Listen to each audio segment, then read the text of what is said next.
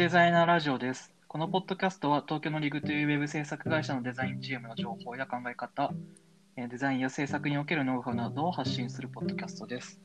ここまで2回にわたってリグのデザインができるまでというところを各フェーズ、ワイヤーフレーム作成とコンセプト作成までをお話ししてきましたが、今回最後実際のデザインフェーズということで、コンセプトとして固まった言葉を、えーどう形に変えていくのかというところをケンティさんと一緒にお話ししていければなと思います。はいお願いします。よろしくお願いします。自己紹介を入れる間もなく。しちゃいもうはい。僕らはね、あの、出過ぎてるんで、まあ確かにそうですよねするまでもない。はい。面白いよと思われてるかもしれない。そう思われてたら嬉しいですね。なんで、なんでですか？え、覚えられてるってことだから。ああ、確かにね。ポジティブですね。はい。で、ちょっと本題入ると、はい。前回コンセプトの話をさせてもらったんですけど、はい。えーコンセプト状態だ、コンセプトの状態だとまだ言葉？はい。の段階だと思うんですが、それを、はいまあ、実際に形にしていくにあたって、はい。まず、ケンチさん何からしていきます、僕はその言葉をもとに、えうーんそのままデザインに入る時もあれば、えーとうんムードボードのようなものを作ったりとかしますね。はいはいはいはい。はいなる。ほど、あれですね。デザインの方向性だったりとかの共有でよく使われるあ、そうです。ね。うんこんな感じの世界観でデザインしますよっていうのをクライアントにさんに、はいはい。あの教えるためのものだったりしますね。うんうんうんうん例えばなんかかっこいいサイトを作ってほしいってなった時にそのかっこいいっていうのはどういうものなのかっていうのを、うん。えー、とコンセプトのところで決めると思うんですけれどもうん。そのかっこいいを細分化した時に、まあ、ビジュアルで見せて、あのパッと見でクライアントさんが求めているかっこいいとかをあの、うん。ウェブ制作に入る前に、えーすり合わせができるのでそれでムードボードとかはすごい便利だなとは思って,、ん。思ってます。はいはいはいはい。はい、確かに言葉って一つの言葉でも捉え方って結構違ったりとか、あ意味が広かったりするとね、あれですよね。あのはい、だからなるべくうん。あはい。すいません。どうぞ、ケンティさん。はい。あやべますえっとあクライアントさんとそのすり合わせをするために、まあうん。戻りが少なくうんうんうんできるっていうのがすごいいいところだなと思ってます。はいはいはい。はい、あれですよね、お客さんとのデザインの方向性の合意のためにもなるんですけど、自分が作っていく方向性を固めるためにも、どのどどんなニュアンスでみたいな微妙なところを固めるためにも結構効果的ですよね。あはいあそうですね。その、うん。制作前にある程度ちょっと手を動かして、えー、と自分でこういう世界観っていうところのなんか解像度が上がっていくというか、うんうんうん、そのなんかもディテールがちょっと見えてくるのでその言葉以上のものが。だからそういうところで使ったりしますね。あとはムードボード作る時にも使う。ムードボード作らない時も作る時も一応参考サイトとかは見たりして、えー、とそこで、まあちょっと雰囲気近そうだなっていうものを集めたりとかしてクライアントさんにムードボードと一緒に提出とかはたまにしまああー、はいはいはいはい。はい。参考サイトはまあもちろんはい。大体の場合は探すと思うんですけど、すね。はい、うんその探したサイトって結構これあの聞かれるとこなんですけど、どこはい。集、めたものをどこを参考にしてたりとかあっていうのはあります、あ例えばなんですけどうん。結構まあどどういうところでその例えばまあかっこいいだと かっこいいの雰囲気を醸し出す要素がそのサイトにあるのかっていうところとかですね、そういうところとかを参考にしてます。あー何がかっこいいを構成してるのかを一回また細分化するってことですよね。あ言語化したりとかして。で。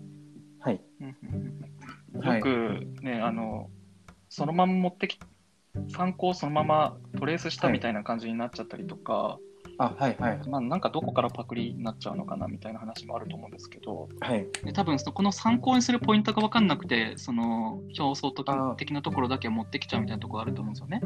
あでそうですね。結局似たうん。似ちゃってるみたいなのがあると思うんですけど、やっぱはい。ケンチさんがさっき言ったように、えっと、何が参考としたいえっと部分を構成しているのかっていうのを、はい。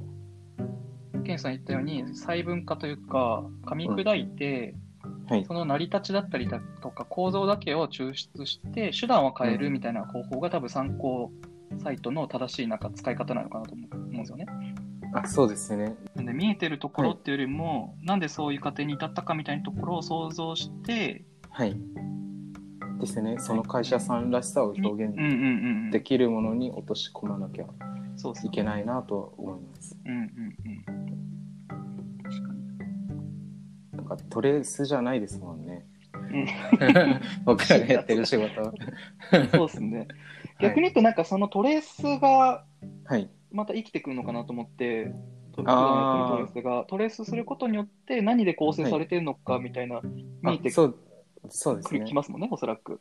はい。それがまたトレースやる意味なのかなとは思いますけどね。はい。ですよね、まあうん。手が速くなるっていうところでトレースはいいとは思うんですけど、うんまあなんか一応なんでこの人はこういうふうにサイトを作ったのかっていう分析もセットでトレースできると、うんはいその人の身にもっとなるんじゃないかなって思いますね。確かに。ケンチさん結構やってきたイメージあるんですけど、僕。トレースですか？うんうん。そんなことないですか？あそんなことはないですちょっとなかった。なんかトレースやってる話をどっかで聞いた気がするんですよね。はいあーケンチさんじゃなかったかな。あでもトレースはたまにやりますね。うんうん。あなんか、今でも。はいなんかすごい気になったサイトとか。これでできないなっていうやつはトレースとか。したりとかしますね。うーん。うん、そそうですね。うんまあだ週1とかでするっていうわけではないんですけれど、はいはいはいはい。まあたまにはいうんすごいな。あいやいやいや、うん勉強的な。いや。で、まあ、参考探し、サイト探し、実際にそれをサイトのデザインに落としていくんですけど、はい。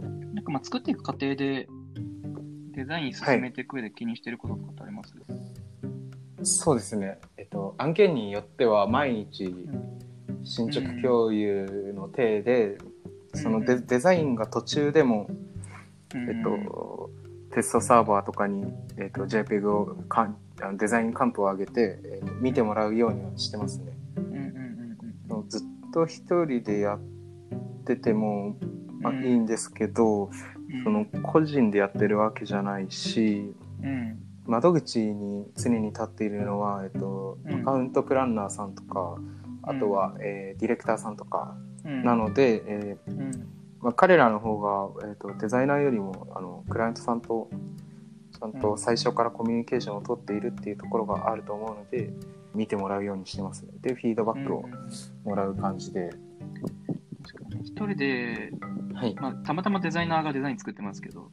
はい。提案としてはみんなでプロジェクトメンバーで提案していくみたいな、はい。ね、考え方だと思うんで確かに、ねあまり一人で考えすぎずに出しちゃって意見もらうみたいなことがうまくできると結構スムーズに進んできますよね、そうですね。まあ、作っていく過程で多分迷っていくこともあると思うんですけどはい。どんなことをしてデザイン。戻してるとか、ああなんか迷い方にもいろいろあると思ってて、うん。そのまあ、クライアントさんがどういうものを作ってほしいのかとかユーザーにとってどういうものがいいのかとかうんあとはここの見せ方どうしようかって自分で迷う時があるんですけど、うんうんうん基本は、えっとうん。提案してすでにすり合わせている資料を見返しますね。一旦それを初めにやってそこからまた再度なんか参考になりそうなものを見たりとか、あとはまあなんかブログとかノートとうん。かそういったものを見たりとかして、まあ、あとは単純に手をすごい動かすみたいなうんうん。ところで。あー迷いながらもちゃんと,、えっと動かしながら考えるみたいなところですかね。あはい。うんってことをやりますね。まあ、うんでも基本はさ一番最初にあのクライアントさんにお見せしている資料を見せてますよね。確かに。それはまあ大事ですよね。はい。資料ベースもあれなんですけどクライアントさんに見せているものが大体全てなので、うんうんうんそれを必ず立ちそねそれを見て必ず立ち返りますね。うんうんうん。まあ、作っ大体作っていく上で、はい。迷っていくとね、ずっと変な方向にずれてっちゃってることが結構あるから、あですね、なんか、何がやりはい、たかったんだろうなっていうところに戻るっていうのは大事ですよね。あですね、これが、うん。その誰のためのうん。感じなのかっていうところ、まあうん。一人でずっとやってて一人でこれがいいと思ってても、結局なんか誰のためでもないんで、うんうんうんうん。はい、絶対そんなによくはならないんですよね。うん。そうっすよね。はい。うん。だから一旦資料を見返して、どうブラッシュアップとかさせるのかっていうのを考えますね。はいはいはい。あとやっぱ作っていく上でっていうところで言うと、はい。えっと、感覚的な訴求しないといけないところと、えっと、はいまあ、うまく情報の設計だったりとか、情報をちゃんと見せないといけない、説明的に訴求しないといけないところの作り分けって結構大事だなと思ってて、はい。コンテンツの中で絵として強く見せないといけないところ、例えばコンセプトに当たる部分だったりとか、はいえっと会社をイメージ的に訴求したいコンテンツの場合は、絵として強くしていく必要があると思うんですけど、はい。例えば情報を見せたいところって、絵としての強さは必要なくて、文字はい。文字が読みやすかったりだったりとか、内容が説得力あるかだったりとか、うんそういうところに注力するべきだと思うんですよね。はい。でそこをちゃんと切り分けて作り分けられると、サイト全体になんだろうなと、はいリズムだったりとか、うんうんうん。まあ、あとは、えっと、絵に力入れるところと抜くところが分かってるまま、えっとまあ、スピードにつながる部分もちょっとあったりとか、はい。とかもあると思うんですよね。はい。結構そこ大事だなと思って、これワイヤーの段階からでも気にすると結構変わってくるのかくるのかなと思ってて、うんうん。例えば感覚的に訴求する部分、セクション、えっとコンテンツだけずらっと並んでいても、裏付けだったり説得力に欠けるし、はい。それが情報的なコンテンツだったり説明的なコンテンツが並んでも、はい。あんまりあの行動の後押しをしないと思うんですよね、人に対して。うんうんうん。その感覚的なセクションと、はい説明的なセクションのバランスがうん整ってる、はいリズムがあるサイトが僕はいいサイトだなと思うんで、そのあたりも作っていく過程で気にできると、また違うのかなとは思いますね。例えばイントロダクションセクションではすごい写真とか、あうのんレイアウトとかを使って、クライアントさんらしさを訴求するんですけど、ニュースとかのところはキュッと文字だけで、うん。ひ日付とタイトルとカテゴリーとかうんうんうん。だけで見せることが多いですね。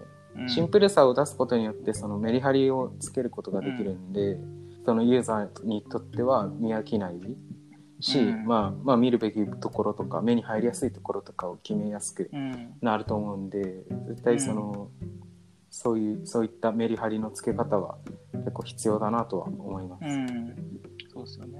セクションごとにね、役割が全然違ったりするんで、そうですよね。作り分けははい。結構した方がいいですよね。はいなりましたね、今。あーと、そうですね。多分、チャイムかな 今5時3分なんで。いや、5時3分になるタイムでなんですわかんな、なんだろ5時ですよ、大体。う。はい、今、そう、野尻湖にいるから全然わかんないですよね。そうですよね。このチャイムが何なのか。ね、野尻湖。はい。すすごい綺麗ですね。毎回、あの、はい、うんオフィスから出て、あの、野尻湖を見るたびに、はいはい。あれ、この世だっけみたいなえ？マジで、マジで別世界なんですよ。えまあ、ふ普段からずっと東京で働いてるから、ー、うん。その超広い湖と。山をあんまり見る機会がないし、ちょっとガガスがかってるんで、はいはい。あの あの山が？ああ、はい。ガスがかってるって言い方で合ってるんですかね。わかんない。なんかも、なんかもや、もや、もやがあるんで、うん。はいはいはいはい。それで、あれ死んだみたいな。はいはいはい。もうあの世っぽいですね、ここ。なるほどなるほど。はい。ということで、はい。どういうことですか？無理やりにも程がありましたはいね。。はい。こんな感じですかね。そうですね。うんうんまあなんか、うん。うん。いいいいんじゃないですか？なんか、大丈夫ですよね。はい。ってことで、えっと、3回にわたってリグのデザインができるまでところをお話ししてきましたが、ちょっと分かりづらいところだったりとか、もっと聞きたいっていうところあれば、えっと、まあ、記事についてるフォームだったりとか、えっと、リグのお問い合わせのフォームから、えっと、質問を送っていただければなと思います。お願いします。はい、お願いします。ということで、ケンジさん、今回ありがとうございました。ありがとうございました。